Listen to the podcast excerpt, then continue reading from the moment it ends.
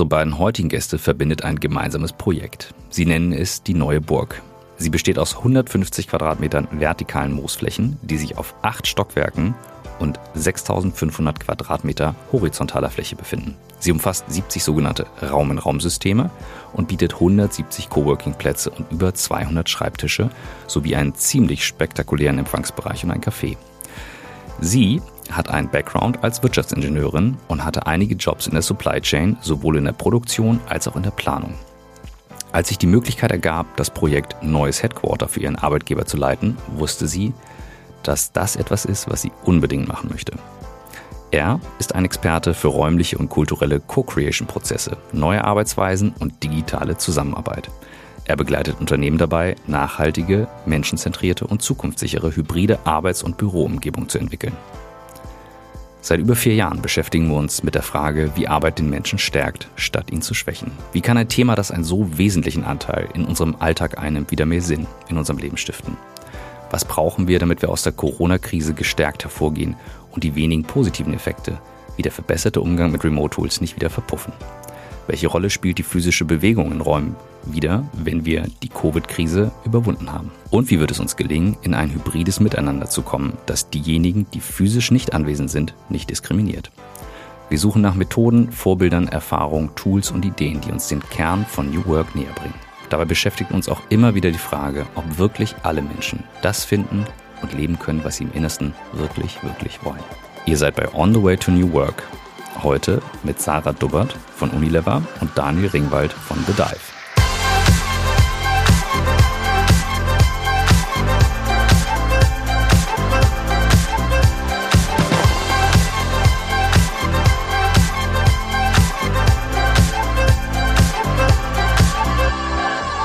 Guten Morgen.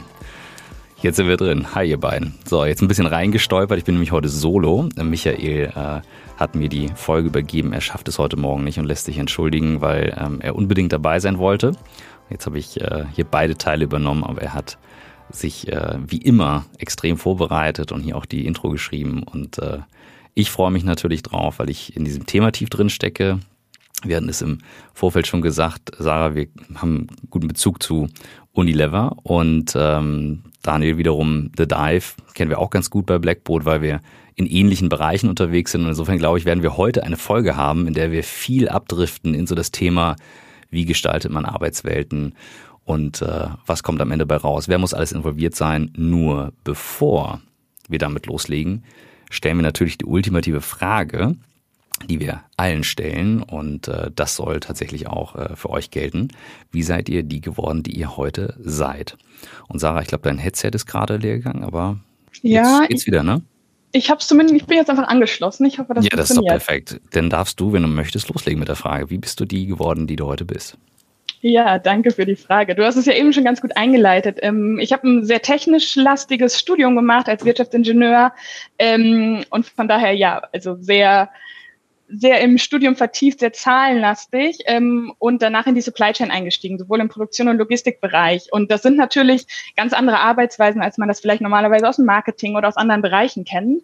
Ähm, und habe aber immer gemerkt in unterschiedlichen Jobs, dass dass doch je nachdem, wo man arbeitet, mit wem man arbeitet, dass es einfach einen enormen Unterschied für mich macht und auch in meiner Arbeitsleistung Leistung sich immer widerspiegelt. Mhm. Und ähm, ich glaube, das hat dann einfach am Ende dazu geführt, dass diese, diese einmalige Chance mit dem Umzug von Unilever in Hamburg, dass ich gedacht habe, das ist einfach total cool, da kann ich genau das verbinden, ähm, was ich eh immer schon so ein bisschen innerlich gespürt habe, was wir jetzt wahrscheinlich heute auch in der Theorie, Theorie und Praxis nochmal beleuchten, aber was einfach so ein, ja, so eine Intuition auch von mir war, mhm. zu sagen, das macht einfach einen Unterschied. Mhm. Ähm, Genau, und dann das Projekt selber hat mir einfach auch nochmal total andere Blickwinkel gegeben und einfach gezeigt, wie es auch anders funktionieren kann. Ähm, mhm. Ich hatte es ja eben schon gesagt, in einem Trainee-Programm in der Supply Chain, auch viel im Werksumfeld, was ja doch eher hierarchisch unterwegs ist, nicht ganz so super moderne Arbeitsplätze, sage ich mal. Ähm, und von daher, ja, hat das auf jeden Fall zu diesem Projekt geführt und ich bin heute sehr, sehr stolz und auch froh, dass wir das so gemacht haben, wie wir es gemacht haben.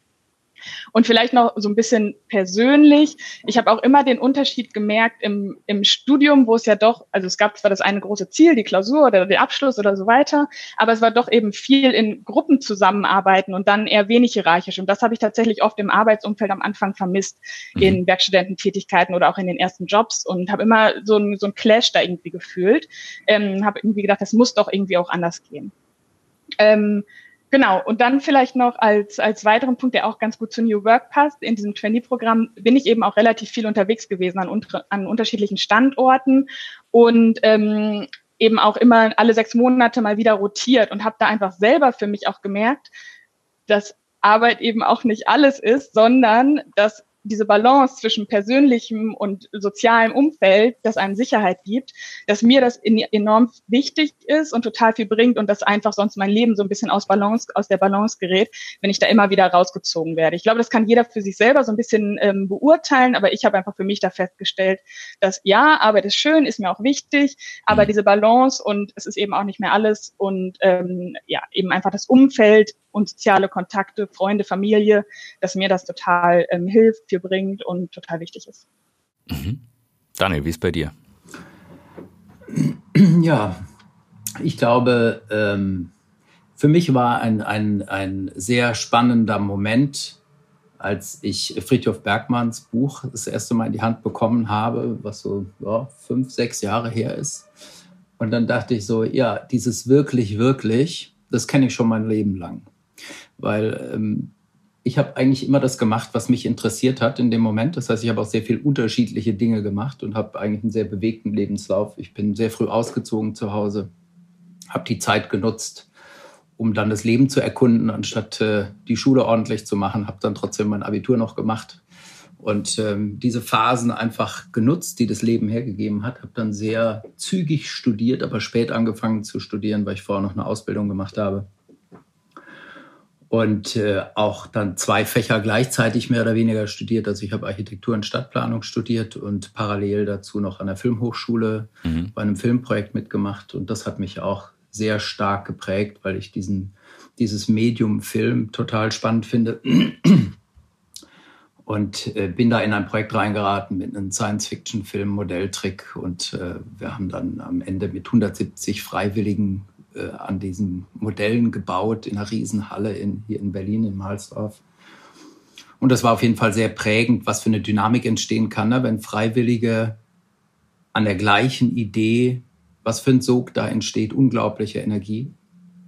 Ähm, war aber auch sehr hart, weil die Limitierung ist ja der 24-Stunden-Tag mhm. und äh, beim Filmdreh steht, kommt die Crew am nächsten Tag und das Set muss fertig sein und äh, da kannst du also schon ganz schön an die Grenzen gehen und ich glaube, da gibt es auch große Analogien zur Selbstorganisation und zu New Work, zu schauen, wie kann ich in der Balance bleiben und äh, wie setze ich saubere Grenzen und kann trotzdem meine Ziele erreichen.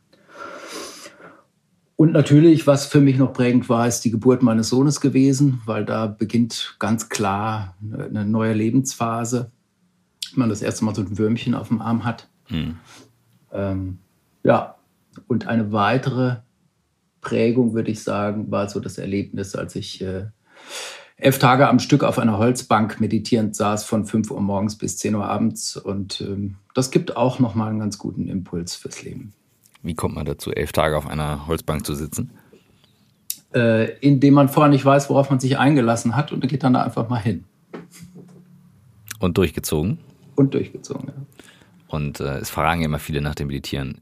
Und ist was danach passiert? So ein bisschen wie man von der Weltreise wiederkommt. Ich kann da eigentlich nur äh, meinen Meister, der dieses äh, Retreat geleitet hat, äh, zitieren. Der sagte, bei manchen passiert das innerhalb von fünf Minuten, bei anderen nie. Ähm, es ist bestimmt etwas passiert. Mhm. Aber ich würde mir jetzt schwer tun, das äh, in, in, zwei, drei Sätze zu fassen. Wir haben ja Zeit, also vielleicht kannst du es nachher nochmal einfließen lassen. Ich ja. finde das völlig in Ordnung. Das Schöne ist ja hier, ähm, in so einem Raum entwickelt sich das Gespräch. Ich habe eine, eine Frage an euch beide. Ähm, Daniel, du hattest Friedhof erwähnt, ähm, zu dem mich und auch Blackboard eine enge Verbindung ähm, ebenfalls, ähm, so wie bei dir, verbindet. Und ähm, Sarah, Unilever, wie gesagt, hatten wir mit deinen beiden Kolleginnen oder eigentlich einem Kollegen genannt Chan. Sind ja zwei Kolleginnen, die zusammen sich das teilen. Eine super Folge übrigens. Sucht einfach mal nach Chan ähm, und seid neugierig. Ähm, daher ähm, kennen wir natürlich den, ähm, den Leitsatz bei euch People with Purpose Thrive. Und wiederum, Daniel, du hast gerade gesagt, dass das Buch von Friedrich Bergmann mit dem, was ich wirklich, wirklich will, was mit dir gemacht hat. Ich möchte euch beide gleich mal hier in eine herausfordernde Frage werfen. Wie würdet ihr sagen, so aus euren eigenen Erfahrungen, ähm, was verbindet die Frage, was ich wirklich, wirklich will, mit aller Konsequenz, und das Thema Purpose, das für viele so ein wabernes Wort ist? Wie kann man das greifbarer machen und wo sind die verbindenden Elemente? Jetzt grübeln beide und ihr dürft einfach ganz entspannt den Raum lassen und wer zuerst möchte, darf zuerst. Ich kann gerne starten. Ähm, ich glaube, ich kann das nur aus meiner persönlichen Perspektive beantworten und ich halte es auch immer für das Beste, äh, aus sich herauszuschauen und äh, gar nicht eine Verallgemeinerung finden äh, wollen zu müssen. Wenn ich ein, ein Ziel habe, ein, einen Sinn sehe in etwas und mich darauf freue, dann will ich das wirklich, wirklich und dann kann ich das mit einer entsprechenden Energie machen. Und das heißt aber auch nicht, dass das etwas ist, was in Stein gemeißelt ist oder einer klar vorgege einem klar vorgegebenen Ablauf folgen muss oder auch einem Zeitrahmen. Also das heißt, das ist eigentlich etwas sehr Dynamisches mhm. und so fuzzy, wie du es beschrieben hast. Ähm, und das ist für mich total okay so. Und Sarah, wo siehst du die Verbindung zum Thema Purpose bei euch oder so, wie ihr das lebt? Ähm, für mich ist Purpose immer ganz gut beschrieben, was ist das, warum ich morgens aufstehe und mhm. wirklich irgendwie gut durch den Tag komme und auch abends ins Bett gehe und sage, okay, und das war ein guter Tag, habe ich irgendwas darauf eingezahlt mit dem, was ich getan habe. Und dieses, was ich wirklich, wirklich will, kann ja sowohl kurzfristig in dem sein, was will ich eigentlich tun, aber auch, wo will ich hin. Mhm. Und ich glaube, das ist sowohl das Verbindende als auch das Trennende dann. Mhm. Das finde ich, eine, ich eine spannende Einordnung. Ich finde es total interessant, eben diesen Begriff so ein bisschen auseinander zu pflücken, weil ich glaube, jedes auch darüber nachdenken und sich die Zeit zu nehmen, hilft wieder, das besser zu verstehen. Und Daniel, was du gerade sagtest, bei einigen macht es einen Klick in fünf Minuten und bei anderen vielleicht nie. Aber ähm, so finde ich das sehr, sehr spannend. Dann würde mich sehr interessieren, ähm, und das ist, glaube ich, das, äh, warum wir jetzt auch mal dieses Gespräch gesucht haben, wie das Thema People with Purpose Thrive und auch das Abgeben des Neubaus, dieses Thema neues Headquarter, ähm, bei euch begonnen hat. Denn ihr habt ja bei Unilever eigentlich vor, ich glaube, nagel mich nicht fest oder korrigiere mich, elf Jahren ein ähm, neues Gebäude bezogen in der Hafen City, den Turm unten, sehr markant, mit ähm, auch extrem spannenden Konzepten. Und habt jetzt mit der neuen Burg ein wahnsinnig spannendes Konzept, was nämlich komplett aus der Mitarbeiterschaft umgesetzt wurde und die Reise, die würden, glaube ich, alle gerne mal verstehen. Wie, wie, wie ist das passiert? Was, what happened in between? Ja, das ist eine gute Frage und ist, glaube ich, auch eine perfekte Einstiegsfrage. Ähm, was passiert ist, ist, dass dieses Gebäude, wo wir vor elf Jahren mittlerweile eingezogen sind, das war damals State of the Art. Das war auch noch vor meiner Zeit, als wir da eingezogen sind. Ich weiß nur, dass ich irgendwann als Trainee angefangen habe und gesagt, boah, total cool da in Hamburg und so weiter. Aber trotzdem hat sich das Gebäude nicht so richtig mit uns weiterentwickelt. Das war mal State of the Art und dann haben wir uns aber als Unternehmen weiterentwickelt in Arbeitsweisen, in Kultur, in Organisationsformen auch. Und dann passte das Gebäude eben nicht mehr so, weil es auch einfach wenig flexibel war. Also es war im Grunde eine große Fläche mit einem ähm, mit einem Innenhof und dadurch aber relativ starr. Also mhm. sowohl in der, in der Fläche selber, ob man die nochmal hätte teilen können und aber auch in der, in der Anordnung einfach von, von Teams, aber auch im Layout und Mobiliar. Und ähm, das war im Grunde so der Startpunkt, wo wir gesagt haben, okay, eigentlich passt das Bürogebäude nicht mehr so zu dem, wie wir als Unternehmen sind. Das hat auch was mit ähm, Organisationsgröße sicherlich zu tun, durch verschiedene Verkäufe, ähm, unter anderem von unserer Margarinesparte, ähm, aber eben auch mit dem, wie funktioniert eigentlich dieses Büro. Und dann hat im Grunde dieser das war im Grunde der Startpunkt zu überlegen, was, was können wir anders machen. Ähm, und im Grunde erstmal zu schauen, können wir das Büro anders gestalten oder können wir auch ein, ein neues Bürogebäude finden. Das war so der eine Punkt. Und als dann klar war, okay, dieses Projekt soll gestartet werden, mit welchem Ziel auch immer, neues Bürogebäude oder altes Ummodellieren, hat ganz stark unsere ähm, unsere HR-VP, die Alexandra Heinrichs, die hat äh, schon natürlich aus HR-Sicht auch immer darauf geguckt, wie können wir eigentlich dieses Thema Partizip Partizipation, Empowerment noch mehr leben. Wir hatten immer so einzelne Piloten in der Organisation, die Teams, die, die das auch pilotiert schon haben, aber natürlich mit so einem großen Umzugsprojekt einfach eine ganz andere Chance, ähm, ja, einen riesen Piloten zu starten und wirklich Mitarbeitende in dieses Projekt reinzuziehen. Und im Grunde dann kam auch relativ schnell der äh, Kontakt zu Daniel und The Dive zustande und dann zustande und dann ähm, mit dem Verständnis, dass das relativ schnell auch zumindest im Leadership-Team ähm, dann vertreten worden ist, dass eben Raum und Kultur zusammenhängen, dass es einfach eine Riesenchance ist, dieses Projekt anders zu machen als ein klassisches Wasserfall-Umzugsprojekt. Mhm. Und ja, so ist es entstanden und ähm, genau, dann ist die Reise losgetreten worden. Du hast was sehr Spannendes gesagt. Du hast gerade die Worte verwendet, wie funktioniert das Büro? Und ähm, wir sagen bei Blackboard immer, wenn es um Kollaborationstools geht, ähm, das Büro ist eines der Tools und zwar das synchronste für die Zusammenarbeit. Und Daniel, du kommst ja nun aus der Ecke und wir haben ja mit Blackboard und The Dive durchaus Schnittmengen, ähm, auch in der Zusammenarbeit, auch in Veranstaltungen. Du und ich haben aber jetzt bei dem Thema Raum noch nie zusammengearbeitet. Insofern machen wir es jetzt mal live und in Farbe. Ähm, wie würdest du das sehen, dein, dein Take auf das Thema? Wie funktioniert das Büro? Ist das Büro ein Tool für dich? Was ist es? Wie siehst du es und, und was war dann eure Rolle da drin? Nehmen wir erstmal die erste Frage. Ich stelle mir zu viele Fragen hm, miteinander. Ja, nee, Alfan. Ähm, also als Tool würde ich es nicht bezeichnen, sondern ich würde es eher als ähm, den Rahmen bezeichnen. Ähm, es ist der Ort, an dem wir uns begegnen, der schafft die Atmosphäre. Es ist eigentlich die Aura. Ne? Also eher als ein Tool. Natürlich hat es auch technische Funktionen im Sinne eines Tools und ist ermöglicht oder verhindert, also ist Enabler oder Disabler mhm. für die Funktionen, die darin stattfinden. Aber es schafft eben auch die Atmosphäre, wie ich mir begegne, ähm, mit welcher Haltung ich mir begegnen kann, wie viel Freiraum ich habe oder wie eingeengt ich bin. Prinzipiell habe ich noch so ein, ein, weiteres Bild, das ich da gerne mit reinkippen mhm. würde, ist eigentlich aus der Perspektive der Architektur ein, ein Bürogebäude zu begreifen.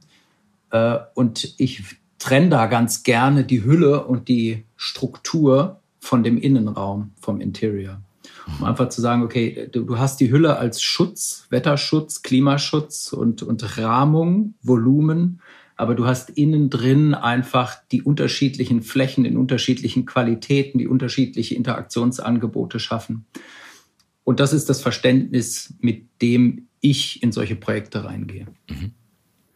Wenn ich jetzt so drauf schaue und ähm, na, ne, also ich habe es ja bewusst so schwarz-weiß formuliert und wie gesagt, ein Tool wirkt halt eben auch immer technisch in, im Namen. Ich glaube, vom Verständnis her haben wir da denselben Blick drauf weil wir natürlich sagen, die, die Tools, mit denen wir arbeiten, die beeinflussen auch unsere Verhaltensweise, die wiederum nachher die Kultur beeinflusst. Und ich glaube, das ist etwas, was ich auch bei euch rausgelesen hatte. Ich weiß nicht, ob das im Video war, Kultur schafft Raum, Raum schafft Kultur.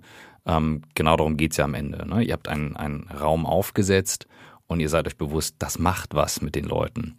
Und da ist natürlich die spannende Frage, jetzt habt ihr das Projekt als Blaupause genommen, als Pilot für Selbstführung und Agilität. Das heißt, es wurde komplett in die Hände der Mitarbeiter gegeben, Mitarbeiter und Mitarbeiterinnen, und ihr habt es laufen lassen. Das hat so viele spannende Aspekte und damit würde ich gerne anfangen, mal zu verstehen, wie ihr loslassen konntet ähm, im Führungsteam. Und Sarah, mich interessieren wirklich dann immer die kleinen Details. Ne? Also wie schwierig war es für die Chefs? Wie, wie krass war es, die ersten Meetings zu machen? Und warum in Gottes Namen braucht man immer Post-its, wenn man solche Projekte macht? 30.000 Stück.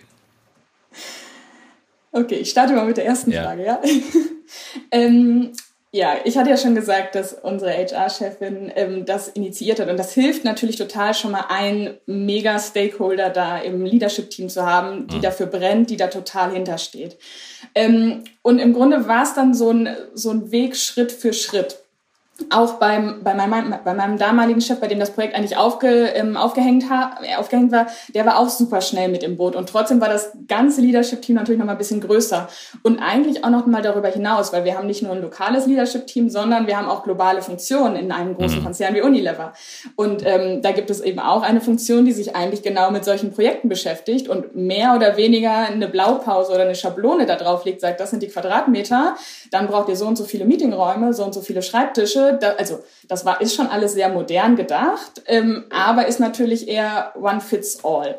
Mhm. Und ähm, ich würde sagen, an, bei dem Team war sogar die größere Herausforderung anstatt bei unserem lokalen Team. Das hat ähm, ja durch verschiedene Termine auch mit, ähm, mit Daniel und Constante von The Dive, die natürlich auch nochmal diesen ganzen Prozess, der ja auch schon in anderen Projekten so gelaufen ist und die Chancen, die sich dadurch einfach auftun. Ähm, ich würde sagen, das Buy-in hatten wir, hatten wir sehr, sehr schnell, wohingegen das globale Team natürlich eigentlich sehr, sehr stark eigentlich die, die Hand auf Budget und wie sieht's am Ende aus hat. Und auch da, also das wäre jetzt gelogen zu sagen, das wäre einfach. Das mhm. hat schon ein paar Schleifen gebraucht. Ähm, und trotzdem, wie wir am Ende, würde ich sagen, alle davon überzeugen konnten, ist, dass quasi das Leadership-Team und auch das globale Team, dass wir sogenannte Leitplanken eben gesetzt haben, Rahmenbedingungen, die auf jeden Fall erfüllt werden mussten oder die einfach das Spielfeld abgesteckt haben und die die Sicherheit gaben, dann da drin das Spielfeld zu eröffnen für alle, die daran beteiligt werden wollten. Mhm. Und quasi in dem Moment, wo man sich auf die Leitplanken verständigt und committet, ist dann es einfacher, so habe ich es zumindest wahrgenommen, die Kontrolle abzugeben für alles, was da drinnen passiert. Mhm. Gib mal ein Beispiel für so Leitplanken, wo du sagst, das war jetzt zum Beispiel super wichtig und nicht wegzudiskutieren. Also ein, ein, eine Leitplanke war natürlich, dass dann, als wir das Projekt und die Partiz ähm, also den Aufruf gestartet hatten, tatsächlich das Gebäude, der Mietvertrag unterschrieben worden ist. Mhm. Und damit gingen bestimmte Sachen natürlich einher, wie die Quadratmeteranzahl. Es gab keine Tiefgarage, was eine große Umstellung war zum mhm. alten Gebäude. Ähm, und Genau, es gab kein, ähm, Fit, äh, kein unternehmenseigenes Fitnessstudio mehr im Gebäude, sondern es war im Grunde eine Leitplanke, auch viel mehr Flexibilität reinzubringen, anstatt diese festen Räume, die nur für eine Sache gedacht sind. Mhm. Das so das eine. Und natürlich eine andere Leitplanke war auch das Budget. Das Gesamtbudget mhm. war festgelegt in dem Sinne und nur die Verteilung, wie es dann zwischen den einzelnen Workstreams, wo wir schon gleich nochmal drauf eingehen, dann verteilt wurde, wie viel für Möbel, wie viel für Pflanzen, ja. wie viel für was auch immer ausgegeben wurde, das wurde dann den Teams überlassen. Und ich glaube, das hat eine enorme Sicherheit auch für, für dann das Leadership-Team gegeben. Um, dem, um dem mal einen Rahmen zu geben für alle, die es nicht im Detail kennen, das alte Gebäude hatte, glaube ich, knapp 38.000 Quadratmeter und ihr seid jetzt auf 6.500 Quadratmeter plus nochmal Coworking. Und das ist ja schon ein ziemlich krasser Schritt. Wie, also das, ja, das ist ja auch ein krasser Rahmen. Genau, reine Bürofläche waren 24.000 beim alten okay. Gebäude, mhm. also ungefähr ein Viertel, ja. Mhm, mhm. Das ist ja ähm. eine erhebliche Verkleinerung, die dann aber auch damit zu tun hat, dass du sagst, es gab Firmenverkäufe, wir organisieren das anders, wir werden flexibler oder Genau, unter anderem auf, ähm, auf jeden Fall einmal das. Also wir hatten auch im alten Gebäude eine Etage, die komplett leer stand. Das, das mhm. war einfach so. Und ähm, auf der anderen Seite ist es natürlich auch einfach wenig effizient gedacht, wenn jeder einen festen Schreibtisch hat, mhm. Der ähm, auch wenn man nur zweimal in der, in der Woche irgendwie im Büro ist, quasi doch der einen Person ähm, gehört und trotzdem auch noch zusätzlich andere Flächen, die auch wenig flexibel sind, sondern immer nur für eine Aktivität gedacht. Mhm. Und das, dadurch, dass wir das anders gedacht haben, fühlen sich jetzt die, die, der Viertel der Fläche jetzt auch nicht an wie der Viertel der Fläche.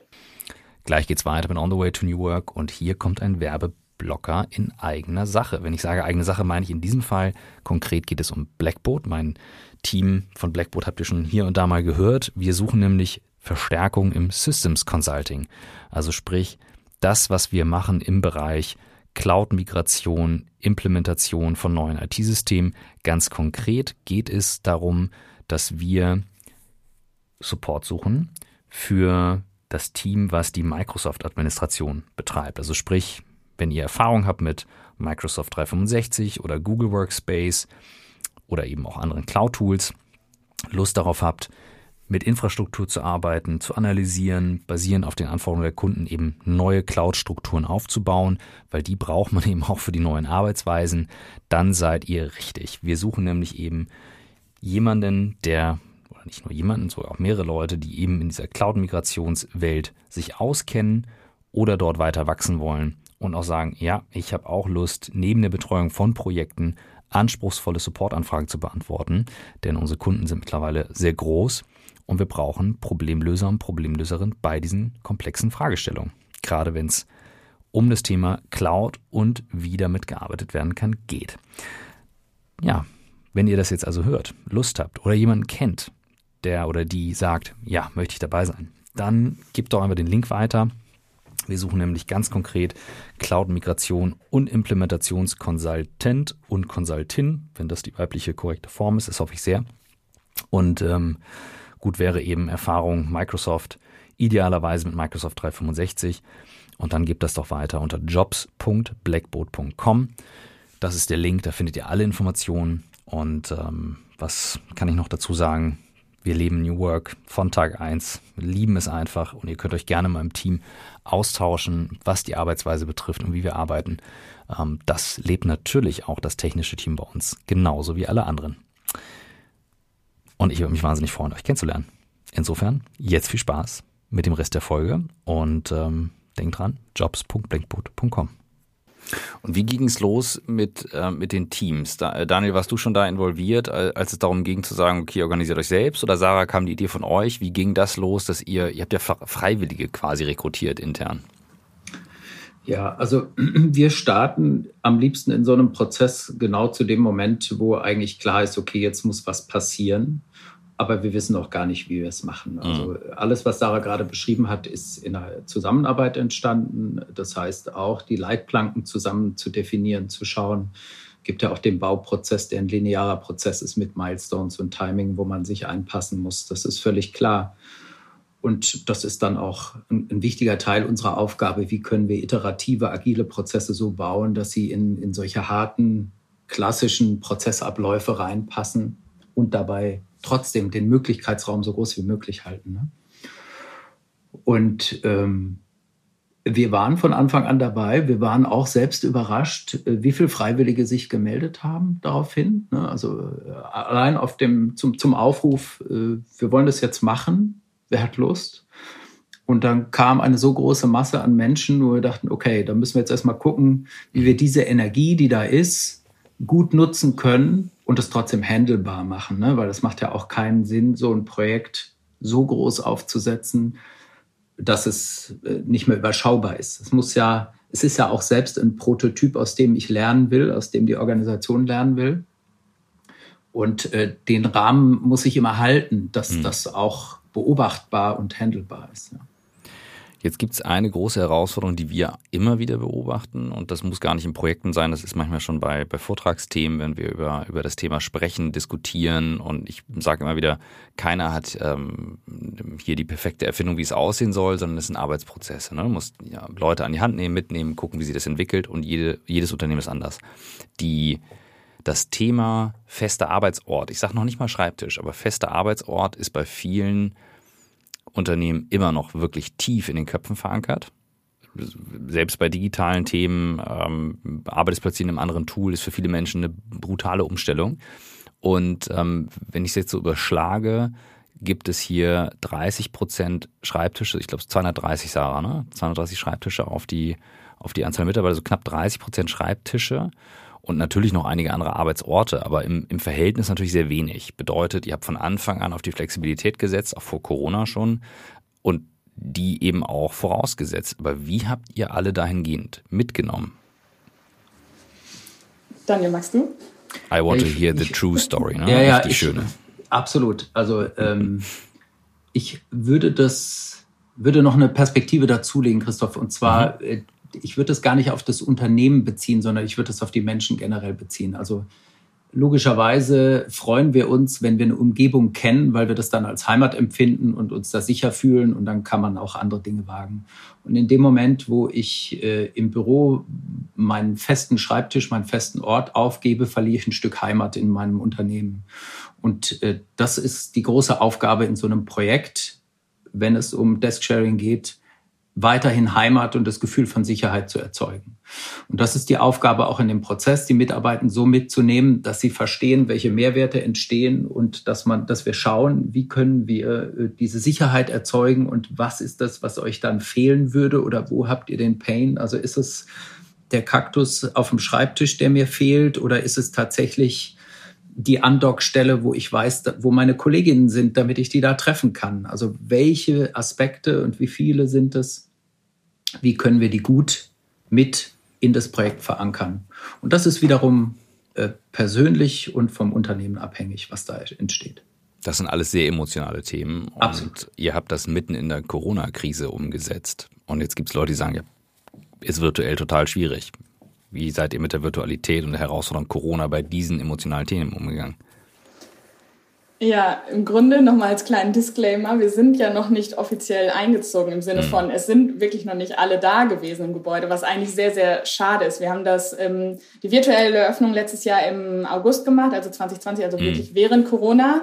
Ähm, das heißt, so richtig die, die Live-Erfahrung, wie es jetzt aussieht, haben wir tatsächlich nicht. Das heißt, auch alles, was wir aufgesetzt haben, haben wir im Grunde mit dem Wissen, was wir von vorher haben, aber eben weit in die Zukunft gedacht, aufgesetzt. Ähm, und ich glaube ehrlich gesagt, und ich bin mir sehr sicher, dass, dass das uns super viel Rückenwind geben wird, auch genau für diese Veränderung. Weil wir waren ja vorher schon an dem Punkt, dass wir die Organisation mitgenommen haben, alle Teilnehmer ähm, mitgenommen haben, dass eben der Schreibtisch nicht mehr das zentrale Element ist, wo ich alles machen kann, sondern in dem Moment, wo ich sage, okay, mein Schreibtisch ist ein Teil meines Arbeitsalltages, mhm. habe ich eben noch andere Elemente, die eigentlich vielleicht viel besser auf die anderen Tätigkeiten, die ich mache, passen. Und das haben wir, oder das haben auch unsere Mitarbeiter wahrscheinlich im Großteil dann auch jetzt im Homeoffice gesehen, wie wie viel unterschiedliche Tätigkeiten sie vielleicht auch machen und wie einfach es ist eben auch, nicht eben immer direkt neben seinem Kollegen zu sitzen oder auch wie schwer, wie auch immer. Mhm. Aber das wird jetzt einfach für uns die nächste Schleife sein, wenn wir jetzt nach den Sommerferien hoffentlich Stück für Stück zurück ins Büro gehen, dass wir ausprobieren, Feedback einsammeln.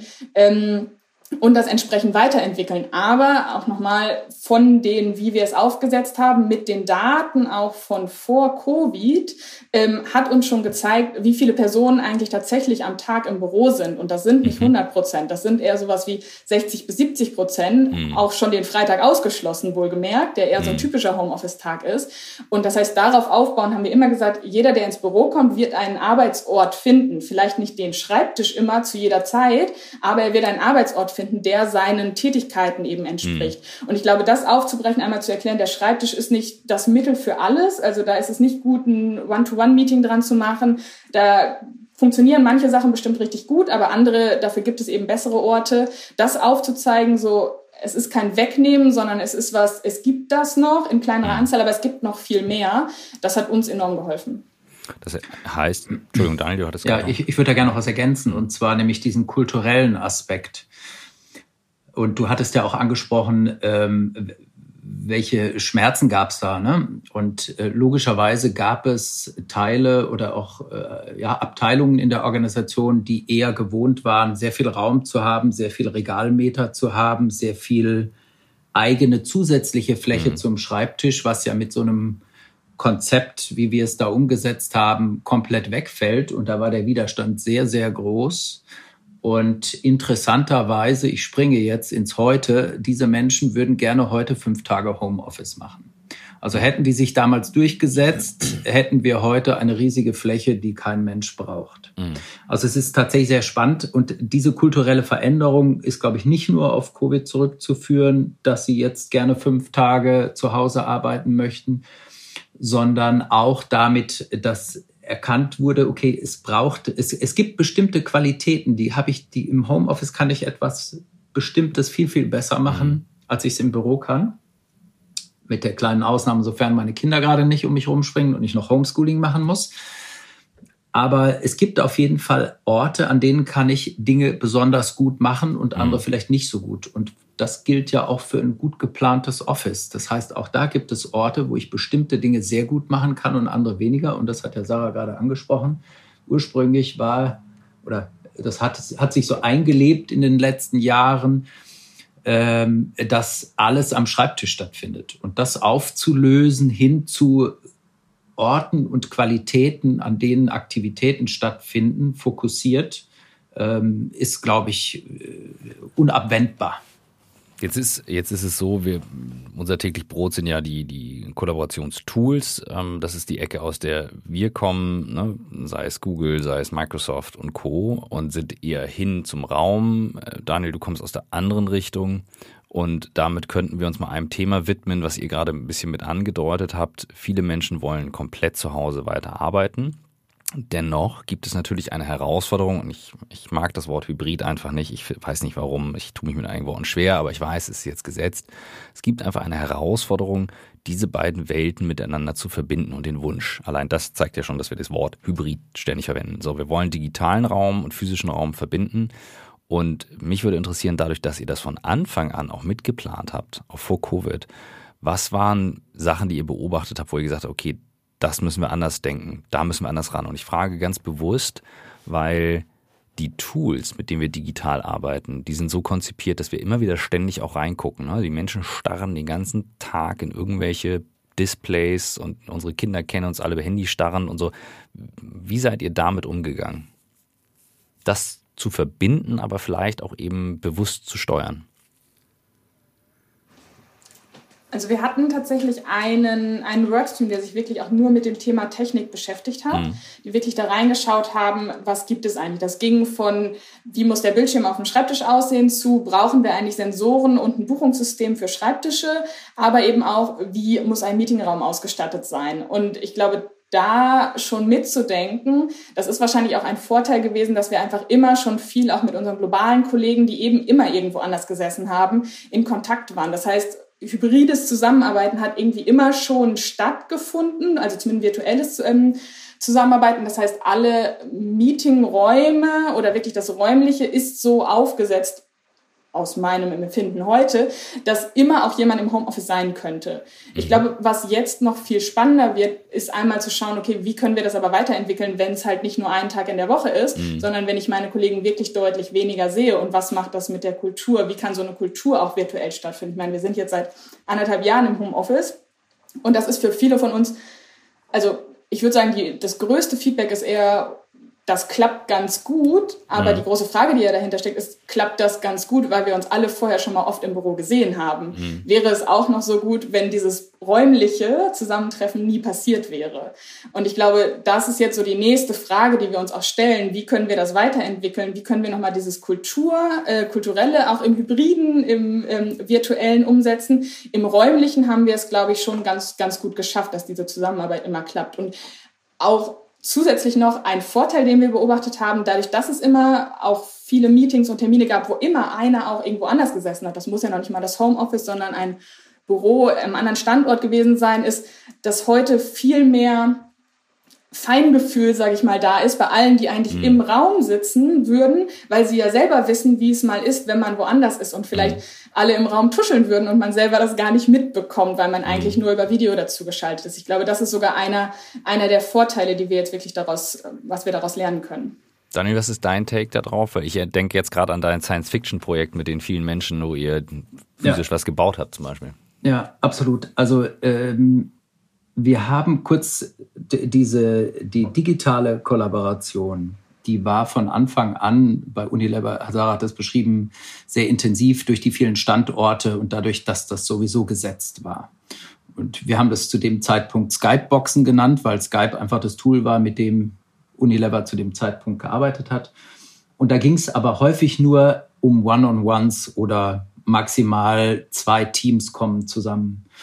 Und ich springe jetzt mal in die Definition von Hybrid, weil ich habe, äh, glaube ich, dich so verstanden, dass du digital und analog als Hybrid bezeichnest. Und ich würde das auch tun, aber gerne mit der Verstärkung zu sagen, für mich ist Hybrid in dem Moment vorhanden, wenn Menschen sich in einem physischen Raum befinden und Menschen schalten sich digital hinzu. Genau, das meine ich auch. So, ne? Ja, Also das ist der Punkt, da müssen wir klar sein, weil es gibt häufig auch andere Definitionen von Hybrid logischerweise. Mhm. Ne? Und ähm, weil die Digitalisierung und die Digitalität im Arbeitsalltag, die haben wir ja schon spätestens seit dem iPhone. Ja, also äh, das hat jetzt nur eine Breite bekommen, weil es wirklich von den meisten Menschen 80, äh, 90 Prozent des Arbeitsalltags ausmacht. Die spannende Frage ist, wie kommen wir, wo gehen wir jetzt hin? Ja, also wie viel brauche ich wovon, wann und wie du es beschrieben hast, unsere Kinder sehen uns nur noch mit so einem Device in der Hand und auch aus der Science-Fiction-Perspektive, ja, ist das tatsächlich unsere neue Brille? Also sehen wir damit die Welt? Oder haben wir noch zwei Augen, mit denen wir auch äh, ein bisschen mehr Distanz sehen und einen mhm. größeren Winkel, Blickwinkel haben? Und ich glaube, wir brauchen unbedingt einen großen Blickwinkel, weil die Probleme und, und Herausforderungen, die wir vorfinden. Dafür brauchen wir einen sehr breiten Blickwinkel, aber wir brauchen eben auch die digitale Zusammenarbeit, weil das löst niemand mehr lokal. Also insofern ist es wirklich sehr, sehr spannend mhm. zu gucken, wie können wir das so gut miteinander in eine Hybris bringen, dass es wirklich gut funktioniert. Da denke ich jetzt wieder an die 30.000 Post-its, die ihr benutzt habt. Also das ja. heißt, da kommen wir nicht umher. Ja, aber ja, ja. Ähm, tatsächlich, ich sehe das auch ähm, und nehme immer gerne das Beispiel, du hast ja den Science-Fiction-Filmbezug Blade Runner, der Originalfilm aus 1982. Ja. Irre. Äh, die haben Modelle nachgebaut von Los Angeles im Jahr 2019, alles physisch nachgebaut und man sieht das dem Film an. Und der neue Film Blade Runner 2049 äh, ist mhm. komplett im Computer animiert. Mhm. Beides tolle Filme, oder kann man sich drüber streiten, wie auch immer, aber beides hat eben was. Und mein Gefühl ist, was viel noch fehlt oder was wir noch verstärken könnten, wäre wirklich auch gezielte Programme Menschen beizubringen, was sind die unterschiedlichen Wirkungen? Also du hast es gerade erwähnt, jetzt sitzt einer an einem anderen Ort. Also wenn jetzt ihr beiden zusammensitzen würdet, wäre es so ein bisschen so zwei gegen eins. So, das, das wäre so ein Ding. Wie gehst du jetzt damit um, wenn die Situation ist? Ähm, ne, jetzt kann man mal den Hintergrund bei Menschen sehen, mal nicht. Wie verhält man sich? Und diese, ich sag mal, diese Gestalt, wie halten wir diese Gestalt? Oder wie, wie, wie konzipieren wir die? Ich glaube, das ist eine große Aufgabe und ähm, Gibt es da, ich sag mal, Trainingsprogramme drauf oder arbeitet ihr noch dran oder passiert das nebenbei? Ich, also aus der, aus der heutigen Perspektive ist das das Kernthema für alle. Ne? Also zu schauen, ähm, wie können wir eigentlich gut miteinander arbeiten, nennen es digitale Ethik, ähm, welches, welche Art von Manifestierung brauchen wir, damit wir eben gute Interaktionen haben, damit eben nicht ein Getuschel in einem physischen Raum entsteht und die digital zugeschalteten sind draußen. Natürlich braucht es dafür auch einen guten äh, technischen Background in dem Raum, dass eben, wenn Leute äh, ein Zwiegespräch führen an einem Tisch, dass das trotzdem in die Digitalität übertragen wird und an anderen Orten empfangen werden kann. Ähm, aber es ist eine Mischung aus dem. Das heißt, das ist wieder der, diese physisch-technische Veränderung, die es braucht, aber auch die kulturelle Mindset-Veränderung in den Köpfen, die Bewusstheit wahrzunehmen. Und wir versuchen das in Workshops immer zu thematisieren und auch teilweise so Beispielübungen zu machen, was passiert, wenn. Mhm. Wie fühlt sich das an? Und wenn du dann merkst, so wow, ich fühle mich ganz schön ausgeschlossen gerade, mhm. äh, ist vielleicht nicht so cool, wenn wir so agieren.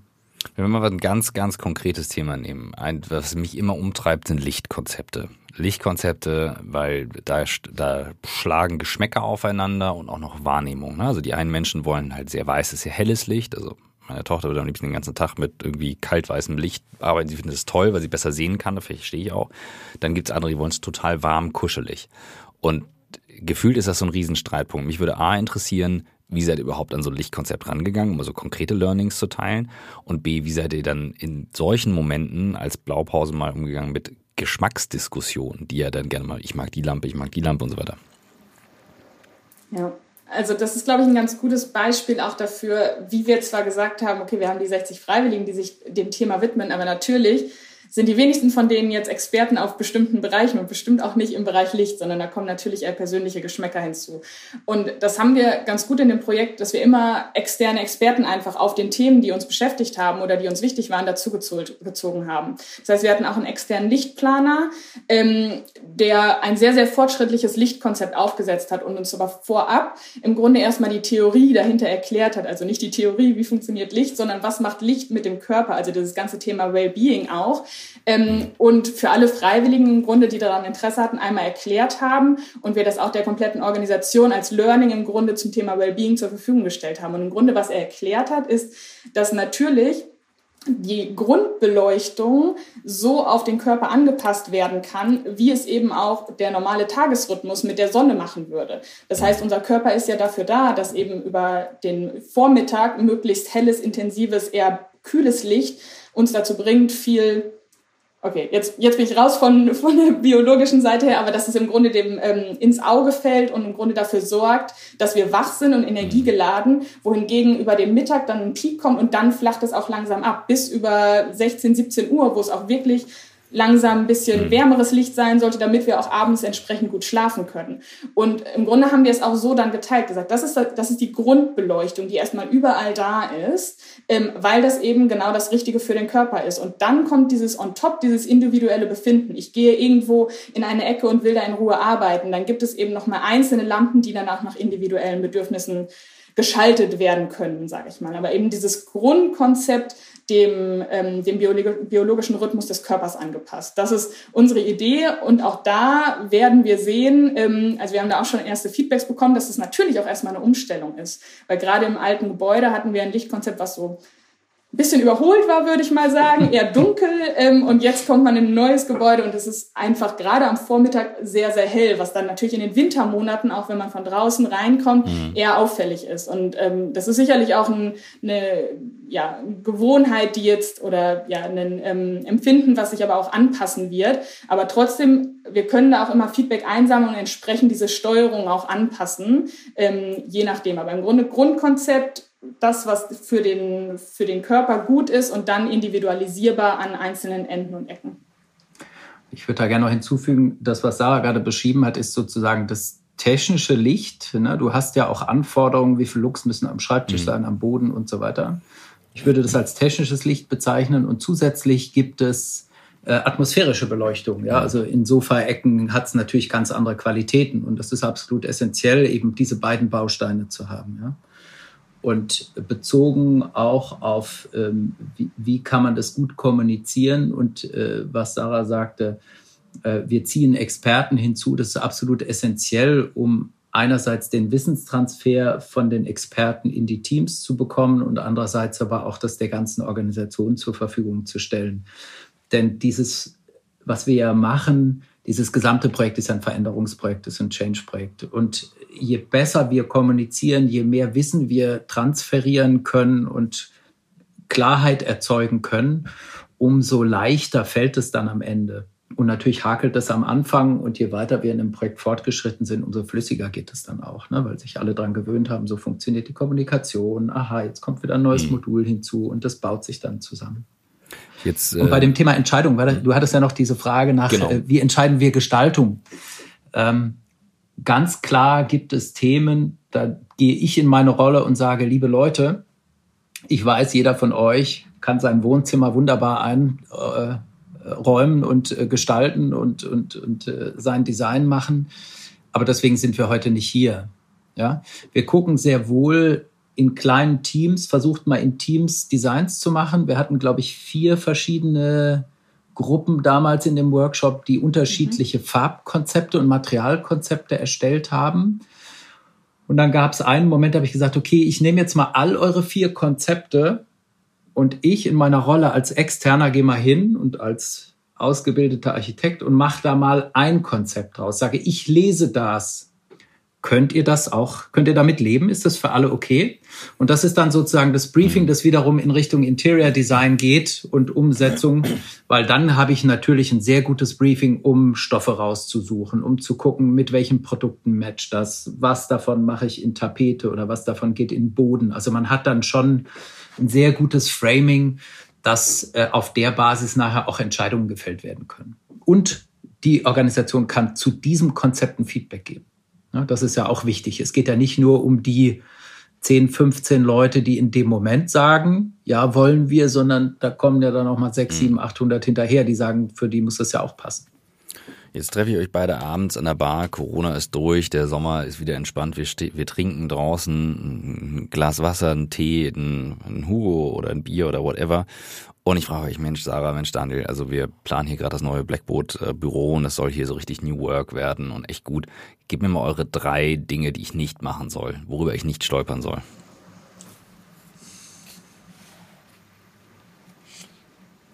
Du solltest es auf keinen Fall hinter verschlossenen Türen machen. Auf, also jetzt soll ich nicht auf keinen Fall, aber auf jeden Fall den Mut aufbringen, das partizipativ zu machen und dann aber auf keinen Fall einknicken. Also entsprechend das auch durchziehen und nicht dann nach der Mitte doch von irgendwem hierarchisch sagen lassen, nee, die Teppichfarbe ist halt doch grün, egal ob ihr das wollt. ja, okay. Take. Ist, äh, ich verstehe die Intention, ja. Hm? Jetzt, ähm, Und, hm? achso, ich würde noch als dritten reingeben, nicht den zeitlichen Aufwand unterschätzen. Hm. Ähm, und ja. eher die Zeit gewähren, weil, also es ist nicht immer je mehr Zeit, desto besser, aber eine bestimmte Zeit braucht es natürlich, um sich in Themen auch entsprechend einzudenken, vielleicht auch kreativ mhm. zu sein, Inspiration zu suchen. Also eigentlich wie bei einem Hausbauprojekt, bei dem alle annehmen, bei mir läuft es anders als bei allen anderen. Sehr gut. Ich sehe gerade, da ich, dass ich alleine bin, achte ich nicht so gut auf die Zeit, aber wir schießen jetzt Richtung Stunde. Ähm, es ist mir gerade ins Auge gesprungen und ich möchte eine Frage nicht loswerden. Also Michael würde jetzt garantiert was einfallen. Also Christoph, das hast du vergessen. Ich habe gerade versucht, drüber nachzudenken, was würde Michael jetzt noch fragen. Aber ähm, ich habe euch schon so gelöchert. Und ich möchte auf jeden Fall euch den Raum geben, auch nochmal zu teilen, was ist eure persönliche Quelle für Inspiration? Also Daniel, wenn du nicht gerade elf Tage meditiert hast, wo ziehst du sonst deine Inspiration her? Und gibt es vielleicht Bücher, die du empfehlen würdest? Vielleicht meinetwegen sogar fünf Bücher, die du empfehlen würdest, von denen du sagst, das erste ist ein absolutes Must-Read. Ja, also Inspiration ziehe ich tatsächlich aus ganz unterschiedlichen Dingen. Das kann sein, dass ich äh, im Internet surfe und Dinge entdecke. Das kann sein, dass ich äh, im Wald spaziere oder irgendwo durch die Straße gehe. Ähm, das ist wirklich, ist nicht planbar. Es passiert und das ist ein Accident und so muss es, glaube ich, sein. Mhm. Ähm, Bücher, die mich bewegt haben, ich springe wieder zurück in die Science-Fiction-Szene. Mhm. Snow Crash, Neil Stevenson, Absolut empfehlenswertes Buch. Wer es nicht, kennt. dabei, ja. Cool. Ja, ja, super. Also unglaublich. Äh, Snow Crash ist der Moment, äh, wo alles zusammenbricht und wir haben das Ameisen-Rugby auf dem Monitor, also die schwarzen gegen die mhm. weißen Pixel. Ähm, sehr, sehr gut.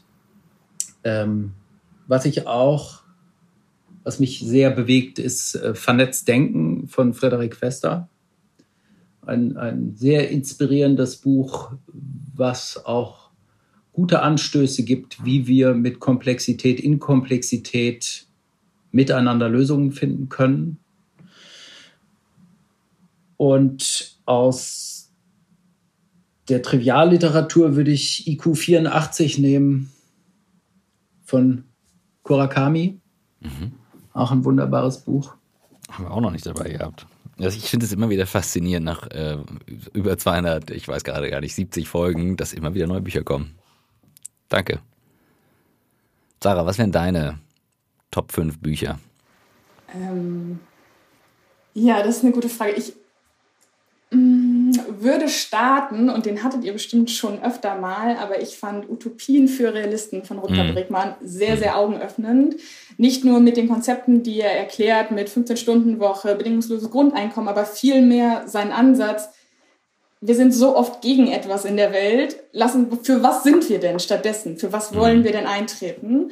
Das fand ich sehr, sehr inspirierend. Sein neues Buch Humankind fand ich auch sehr gut, einfach wie viel besser die Menschen sind, als wir, als wir eigentlich denken. Mhm. Ähm, was mich sehr geprägt hat, war die Befreiung der Tiere von Peter Singer, der ja nochmal oder der gut erklärt, wie eigentlich unsere Wahrnehmung ähm, von Tieren und Tier und Mensch mhm. im Unterschied steht, wo ja eigentlich Tier und Mensch schon das Konstrukt eigentlich ja schon menschengemacht ist, weil wir sind ja auch Tiere. Warum betrachten wir das so mhm. unterschiedlich?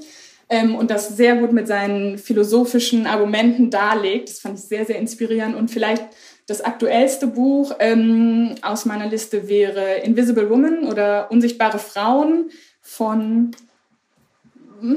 weiß ich nicht aus dem Kopf, Spanierin auf jeden Fall, aber ähm, sehr, sehr spannend zu sehen, wie im Grunde durch Daten auch die, die Welt geprägt ist und oft doch durch eine sehr, der Mann ist der Standard in der mhm. Gesellschaft und auf den ist alles zugerichtet, ähm, hat mich sehr inspiriert, gerade auch mit dem Beispiel, wenn man auch Kinder fragt oder Menschen fragt, ja. beschreib mal eine Person oder mal mal eine Person oder einen Menschen, dass doch im Großteil einfach ein Mann gemalt wird. Und ich finde, also auch ich als Frau habe sehr, sehr viel da gelernt und dachte, okay, das würde ich sogar eigentlich so machen. Ähm, mhm. Also sehr, sehr augenöffnend.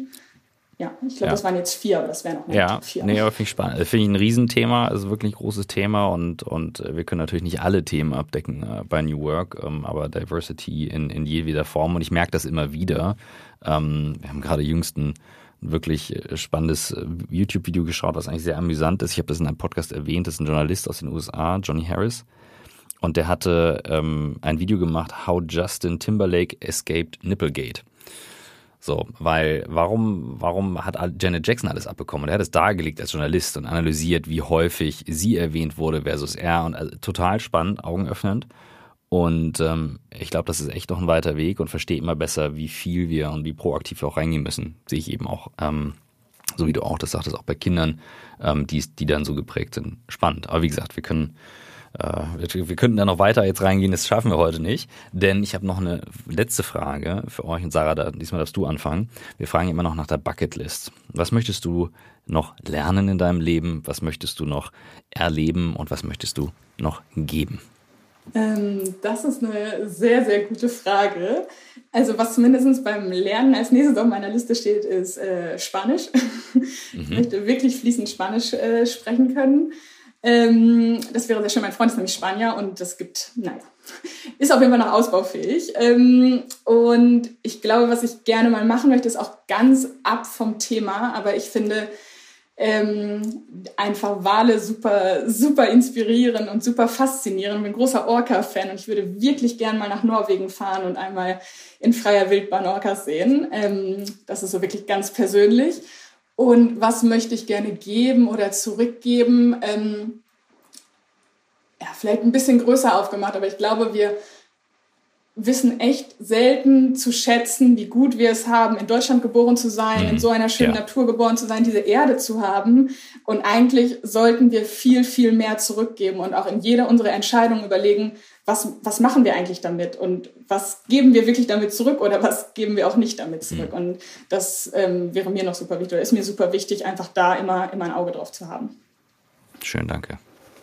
Ich habe hier das Handtuch schon nebenbei rausgenommen. Wir haben heute 36 Grad Gefühl draußen und äh, ich habe mal ein Selfie von uns hier gemacht, damit man auch sieht, wie wir hier uns durchfalten durch die Hitze. Danke, das, das war ein sehr schöner, sehr schöner Schluss von dir, Sarah. Dankeschön. Daniel, wie ist bei dir, deine drei?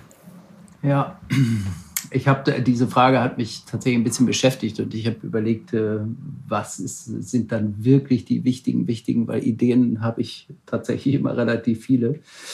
Ähm, ich möchte sehr gerne auf dem Landweg nach Australien. Wow. Das ist, äh, das hatte ich schon mal vor und dann Landweg kam die Geburt meines Kindes dazwischen und äh, dann habe ich, haben wir das geeist erstmal. Das heißt, du fährst dann mit dem Auto durch die Mongolei, China rüber genau, und dann genau, mit und dann Schiff. musst du das letzte Stück musst du dann eine Fähre okay, nehmen. alles klar. Ja. Ähm, ich würde sehr gerne die Sash spielen lernen, die türkische Gitarre. Mhm. Die, das äh, habe ich irgendwie, träume ich schon länger von. Und mitgeben wünsche ich mir, dass es mir gelingt, ähm, ja, Inspiration zu geben, wie wir zusammen Dinge besser anders machen können und äh, dadurch die Welt ein Stückchen besser für uns. Dankeschön. Also ihr seid zwei wirklich sehr inspirierende Menschen, ähm, kann ich hier weitergeben. Michael würde dasselbe wahrscheinlich sagen, der wäre jetzt auch gerade völlig aufgeladen und das war ein großes Geschenk mit euch hier die Folge aufnehmen zu dürfen. Und ich würde euch gerne ein Versprechen äh, abverlangen oder eine Vereinbarung, die wir vielleicht treffen können ich mache ja ganz gerne ab und an mal Filmchen. Und Daniel, du sagtest ja, du bist jetzt filmaffin und Sarah, vielleicht würdest du deinen Raum gerne mal zeigen wollen. Ähm, so, dann hätte ich Lust, einen äh, kleinen YouTube-Film zu machen und mal so ein paar Learnings zu teilen, weil ich immer daran glaube, dass wenn man es in die Welt rausteilt, dass daraus was Schönes entsteht. Und ähm, das wäre mein Wunsch, dass ich euch besuchen darf äh, mit Kamera und äh, Team. Natürlich alles unter Corona-Bedingungen, völlig klar. Aber dass wir da mal ähm, eine Begehung machen nur ein ganz kleines bisschen Druck aufgebaut jetzt hier. Aber natürlich können wir das sehr gern machen, Christoph. Sehr schön. Ja, von mir aus auch gerne. Schön, freue ich mich. Danke ihr beiden für den wirklich schönen Podcast. Ja, danke, danke. dir. Ja, eine echt schöne Folge, weil ähm, für mich das Thema Raum wahnsinnig spannend ist und wie gesagt, ähm, wir bei Blackboard mit The Dive auch viel Kontakt hatten und deswegen hat mich Daniels Perspektive darauf interessiert und auch wenn wir unterschiedliche Begriffe verwenden, fand ich spannend zu sehen, dass er da sehr ähnlich rangeht und dass eben diese Ideen sich auch auf eine so große Fläche wie bei Unilever übersetzen lassen. Das fand ich wirklich, wirklich schön und ähm, natürlich auch, was Sarah geteilt hat aus dem Prozess und die ganzen Details, in die wir reingegangen sind. Ich glaube, wir hätten locker noch weiter vertiefen können, aber das ist ein schöner erster Anfang, einen Überblick zu bekommen. Und ähm, ja, so soll es dann eben auch diesmal sein. Und äh, ich freue mich jetzt auf ein heißes Wochenende. Und wer jetzt hier gerade zuhört, für den startet eine Woche. Und ich hoffe, sie ist so schön wie die letzte eben war. Viel Spaß diese Woche. Danke fürs Zuhören.